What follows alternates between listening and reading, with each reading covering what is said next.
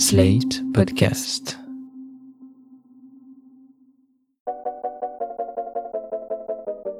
Bonjour et bienvenue dans Poire et Cahouette, le podcast de Slate.fr dédié à l'actualité des idées. Animé comme toujours avec Jean-Laurent Casselli, journaliste et essayiste, confiné à Marseille. Salut Jean-Laurent. Salut Hélène. Aujourd'hui, on va s'intéresser à Didier Raoult. Pas pour savoir si la chloroquine est efficace contre le coronavirus, mais parce que ce professeur est devenu un personnage incontournable de l'épidémie, bien au-delà du cercle médical. Il faut dire que depuis la mi-mars, les sociologues, philosophes, économistes qui squattent généralement le débat public français ont été mis de côté au profit de médecins, d'épidémiologistes, d'infectiologues. Ce sont eux qu'on convoque sur les plateaux télé ou à l'oreille des politiques pour comprendre ce qui se passe et comment on doit agir. C'est donc pas très surprenant que ce soit au sein du monde médical qu'est émergé cette figure centrale qui est devenue Didier Raoult. Centrale parce qu'en fait, il a réussi à diviser la France, ou en tout cas à mettre à jour des lignes de clivage qui étaient déjà latentes et qui sont euh, assez intéressantes à identifier. Alors oui, tout le monde connaît aujourd'hui le professeur Didier Raoult, tout le monde a vu euh, ses bulletins réguliers diffusés sur la chaîne YouTube de l'IHU Méditerranée Infection. On a tous vu les petits graphiques de courbes en cloche euh, qui permettent à Raoult de commenter l'évolution euh, de l'épidémie et des cas, et on a tous en tête aussi son bureau avec ses graphes et ses, ses, peintures murales, probablement données par des, des admirateurs. Alors aujourd'hui, le professeur Raoult évidemment divise, et malgré toutes les critiques qu'on a pu lire dans la presse, il continue d'être adoré par une partie de la population. C'est donc qu'il y a probablement des causes idéologiques, politiques qu'on va essayer de, de, démêler. Alors je rappelle qu'à chaque fois qu'il prend la parole depuis le début de l'épidémie, les audiences sont massives, qu'il s'agisse d'une interview de la Provence qui a été vue un, un, million et demi de fois en avril ou de l'interview plus récente de BFM TV qui, euh, de la même manière, culmine au-delà de 1 million de vues sur YouTube. Je pense que la raison c'est parce que le remède euh, au final est peut-être moins important que la démarche qu'il a entamée dès les premiers jours et à laquelle il est resté fidèle. Cette démarche a émergé dans un contexte assez chaotique. Et en comparaison, en miroir, Raoult a adopté une ligne assez claire et simple dès le début, qui est tester et proposer un, un, un traitement. Il a encore rappelé dans la dernière vidéo diffusée par l'IHU le 12 mai, je le cite, on ne peut pas dans une épidémie dire on ne soigne pas les gens, la médecine c'est s'occuper des malades, les soigner, les hospitaliser quand ils ne vont pas bien. Voilà, ça a l'air assez, euh, assez euh, banal, euh, assez évident, mais je pense que c'est exactement ce que les gens attendaient, et donc je suis pas très surpris qu'il ait émergé, euh, encore une fois, dans ce contexte pour le moins euh, brouillon. Parce qu'en fait, il y avait, il y avait un vide quand même, il y avait une place à prendre, euh, et, ce vide, il était euh, un peu dû au aux élites peut-être qui ont dit assez rapidement qu'il fallait en priorité écouter les experts, les spécialistes, les médecins. Oui, c'est vrai que Raoult, il a, il a le profil idéal parce qu'il il a une légitimité scientifique, euh, c'est un spécialiste de ces maladies infectieuses, et il a émergé à un moment où les autres espèces d'élites, j'ai envie de dire, étaient jugées euh, incompétentes. On peut commencer par les élites politiques qui ont fait quelques erreurs très graves en, en début euh, de crise, que ce soit le remplacement d'Agnès Buzyn au ministère de la Santé ou l'affaire des masques, et je pense que tout ce qui a été tenté derrière par Jérôme Salomon, par Olivier Véran pour faire de la pédagogie et pour expliquer n'a jamais pu en fait rattraper ses, erreurs euh, initiales. Les élites économiques ont aussi été très durement jugées par l'opinion. On peut donner l'exemple de la grande distribution avec euh, Michel-Édouard Leclerc qui a dû euh, contester euh, l'idée un peu construite selon laquelle on aurait fait des stocks de masse pour les vendre plus cher après. Les labos pharmaceutiques qui étaient déjà pas très aimés sortent de là effectivement encore plus mal aimés puisqu'on se rend compte qu'ils ont délocalisé leur production et qu'ils sont pas capables de fournir des tests ou des masques. Et les élites techniques scientifiques elles-mêmes, leur débats incessants, leurs désaccords, qui sont en fait l'état normal et habituel de la science, ont laissé l'opinion euh, un peu désorientée, parce que c'est vrai que beaucoup ont découvert dans cette situation exceptionnelle et génératrice d'angoisse que la science, bah, c'était une controverse permanente, et je pense que ça, ça a un peu déçu, surpris euh, beaucoup de gens. Et enfin, de manière peut-être plus anecdotique, les élites culturelles, qui généralement sont épargnées, ont aussi été jugées très décevantes. Je pense aux, jour aux journaux de campagne euh, de romancières confinées qui ont fait beaucoup rire sur les réseaux sociaux, mais qui ont aussi qui était complètement hors sol aussi. Bah oui, on avait l'impression de, de, lire Marie-Antoinette en fait euh, à la veille de la Révolution et, et, ça a été très mal perçu par les internautes et on a, on a vécu, ce qui est intéressant, c'est que les, les, Américains ont vécu exactement le même phénomène avec leurs people, leurs stars hollywoodiennes retranchées dans leur villa ou leurs influenceuses Instagram, tout ce petit monde expliquant qu'on était tous dans le même bateau euh, alors que les gens avaient plutôt euh, l'impression que bah, c'était pas vraiment le cas. On peut aussi citer enfin les pétitions et tribunes collectives sur le monde d'après, signées par Nicolas Hulot, par Juliette Binoche et tant d'autres, qui qui là encore ont suscité au mieux des réactions amusées, sinon franchement, franchement agacées. Voilà, donc en résumé, je pense que l'opinion a cherché à se tourner vers une, forme d'élite, de savoir et de légitimité, mais qu'elle a choisi en quelque sorte son, chef de guerre. Et c'est vrai qu'en plus du soutien populaire dont Raoult a bénéficié, il peut aussi compter sur le soutien d'une droite assez traditionnelle, qui est d'ailleurs représentée dans la presse euh, comme le, Figaro ou le Point, et qui est une presse qui est beaucoup lue par les médecins. D'ailleurs, les médecins ont été, euh, les libéraux surtout, ont été euh, des soutiens assez fervents de Raoult, et on va écouter Jean-David Zetoun, qui est docteur en médecine et en épidémiologie clinique, qui travaille sur l'économie de la santé et la régulation des médicaments, et qui nous explique justement comment il a perçu ces, ces fractures à l'intérieur du champ médical. Mais mon impression à moi, c'est clairement que les praticiens de terrain, ceux qui sont souvent dans des cabinets ou alors à l'hôpital, mais qui ne sont pas des universitaires, qui voient plus de patients en consultation, ces gens-là, souvent, ont demandé à ce que la chloroquine soit mise à disposition. Et c'est vrai que les, médecins qui se sont le plus opposés à Raoult, pour des raisons qui se comprennent, là, encore une fois, c'est des médecins universitaires, c'est des médecins qui font beaucoup de recherches cliniques et qui sont souvent accusés par les autres d'être moins cliniciens d'avoir moins d'activité clinique et d'être moins confronté au problème, de ne pas vivre le problème en direct parce qu'il voit moins de patients, alors que un médecin généraliste euh, qui voit en moyenne 20-30 patients par jour, il a peut-être vu 5 ou 10 Covid par jour pendant des semaines et il a eu l'impression d'être désarmé. Donc oui, je pense qu'il y a eu une délimitation en sociologie de la médecine qui était assez importante sur cette histoire de Covid entre les praticiens de terrain et les médecins universitaires. Ça peut toujours faire écho à un passé politique.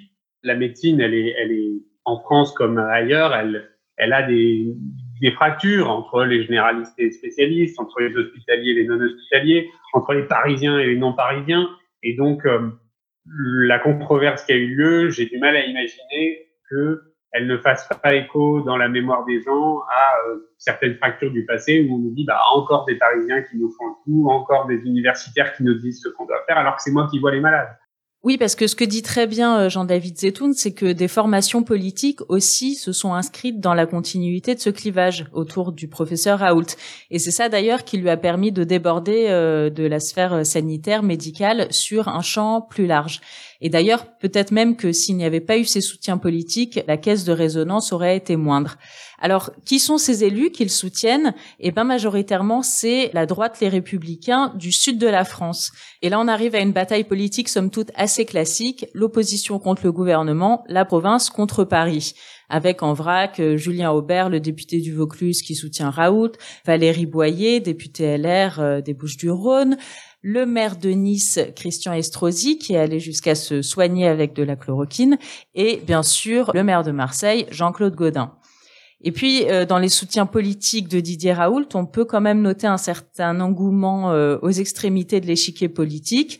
Là, c'est peut-être euh, son côté un peu rebelle anti-système qui fait mouche, puisque d'un côté, on a Mélenchon qui lui a consacré un billet de blog plutôt laudatif, et puis à l'autre extrémité du spectre politique, on a Marine Le Pen qui, fin mars, se disait carrément en faveur de la prescription de chloroquine. Oui, donc les soutiens de Raoult, ils sont de deux types. On a une droite plus plutôt issue de l'establishment, on pourrait dire, assez classique, euh, qui est celle des républicains, et puis euh, une droite plus populaire, euh, populiste selon ses détracteurs. Et il suffit de voir les, petites vidéos qui tournent sur les chauffeurs de taxi ou les éboueurs marseillais qui lancent des concerts de klaxon devant l'IHU, donc l'hôpital où travaille le professeur Raoult. Il y a une séquence aussi qui tourne, qui est assez géniale. On voit les, taxis attraper Raoult à la sortie dans sa voiture, et on, on en entend même un crier il roule en Duster, pas en Mercedes euh, sous-entendu, ben voilà, euh, c'est pas un bouffon quoi.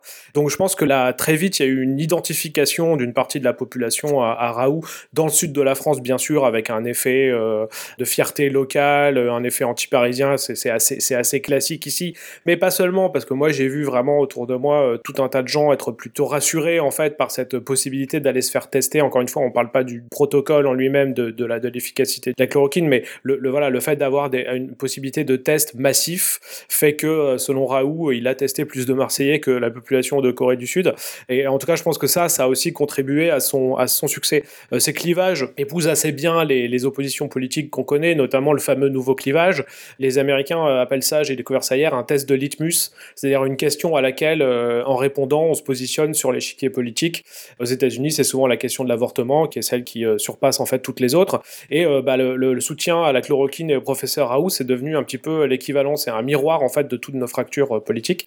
Et l'IFOP s'est prêté au jeu en demandant aux Français si ils pensaient que le protocole à base de chloroquine était un traitement efficace ou pas contre le coronavirus. Alors les, résultats, encore une fois, ne nous apprennent évidemment strictement rien sur l'efficacité du, traitement, mais en revanche, elles permettent de confirmer certaines oppositions. Donc si en moyenne 59% des Français estiment qu'il s'agit d'un traitement efficace contre le coronavirus, ils sont jusqu'à 74% en PACA et si on s'intéresse à la proximité partisane, on, observe que 80% des partisans de la France insoumise sont pro-Raoult, pro-chloroquine. C'est le cas de 71% des, électeurs des Républicains. il n'y a guère qu'en fait que les, électeurs d'Emmanuel Macron qui sont euh, plus euh, sceptiques. Enfin, les gilets jaunes, les gens qui se sentent gilets jaunes sont dans ce sondage très majoritairement pro-chloroquine, sont 80% à, croire à l'efficacité de ce, traitement. Et puis ensuite, bah, ça, décline euh, jusqu'à jusqu'à 50% euh, pour ceux qui ne soutiennent pas du tout les Gilets jaunes. Voilà. Donc au final, on peut se demander si, euh, après la crise des Gilets jaunes, qui a quand même été un échec politique, parce qu'aucun des leaders, euh, que ce soit Ingrid Levavasseur ou d'autres, n'ont vraiment, sont allés vraiment jusqu'au bout de leur démarche électorale, ça a créé un grand vide. Il y a une partie de la population qui ne se sent plus représentée.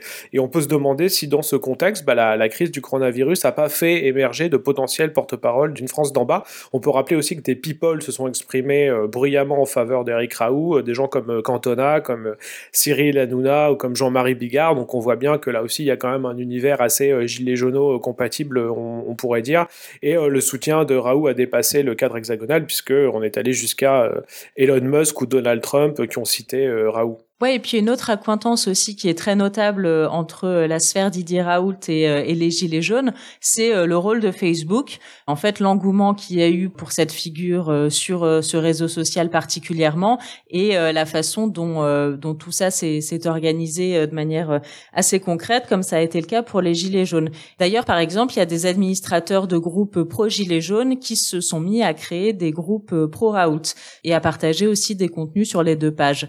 Ou même carrément d'anciens groupes Facebook Gilets jaunes qui se sont renommés et qui ont euh, changé leur ligne éditoriale en fait pour devenir euh, pro Raoult.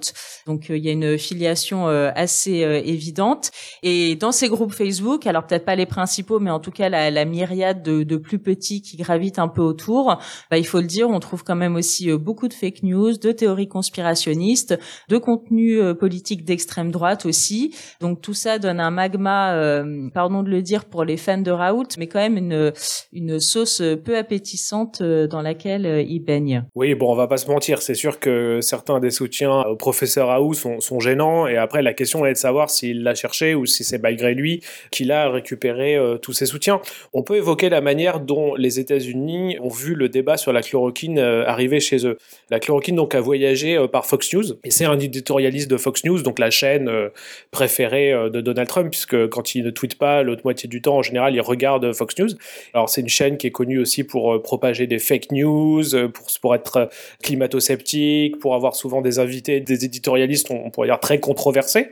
Et c'est un de ces gars-là qui bah, s'est entiché de Didier Raoult et l'a fait connaître auprès du public américain et donc de Donald Trump. Et donc Donald Trump a rebondi, a commencé à citer Raoult et à dire du bien de la chloroquine. Et à partir de là, le mal était fait en quelque sorte, puisque comme les médias conservateurs, réactionnaires et amateurs de fake news avaient choisi leur camp, et ben la presse plutôt intello euh, new-yorkaise, euh, par rebond, bah, a commencé à présenter Raoult comme une espèce de d'urluberlu euh, sorti des entrailles de Facebook. Enfin voilà, je pense que là, le, débat aussi a été très exagéré. Tout comme la presse de gauche aussi en France s'est rangée plutôt dans le camp opposé à Raoult. Il y a des, des prises de distance plus que prudentes, enfin vraiment très marquées, voire très très sceptiques chez Libé, chez Mediapart aussi.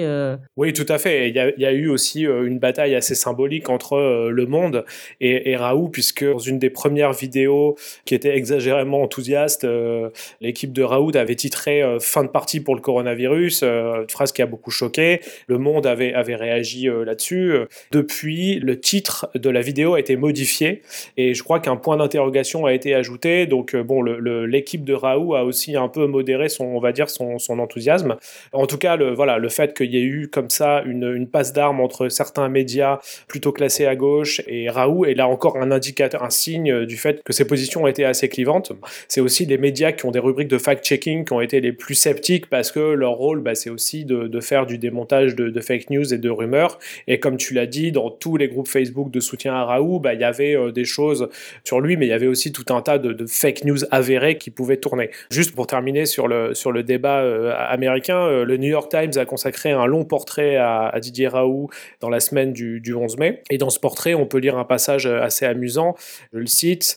Il y a beaucoup chez Raoult qui fait de lui et de son traitement quelqu'un d'attirant aux yeux de Trump. C'est un iconoclaste avec une coupe de cheveux rigolote. Il pense que tous les autres à part lui sont des idiots, en particulier ceux qui se pensent intelligents. Il est adoré des gens en colère et des conspirationnistes. Et son autosatisfaction semble n'avoir euh, aucune, euh, aucune limite. C'est marrant, ça fait aussi penser à Donald Trump, en fait, ce portrait. Qu'ai-je donc fait donc? Une erreur professionnelle, ça vous suffira? Une erreur professionnelle, je, je ne comprends pas. Madame Lorigan ne devait recevoir des soins qu'à base de paracétamol et non pas d'acide d'acide acétyl salicylique qui est rigoureusement contre-indiqué comme tout médecin sait.